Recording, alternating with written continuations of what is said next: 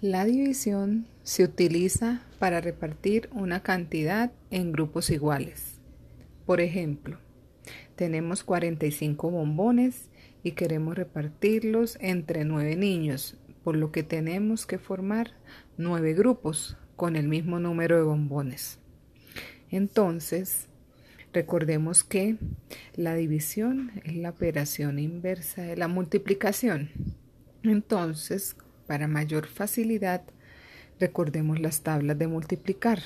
Debemos buscar un número que multiplicado por 9. ¿Por qué multiplicado por 9? Porque son los 9 grupos en que queremos repartirlos, o sea, entre los 9 niños.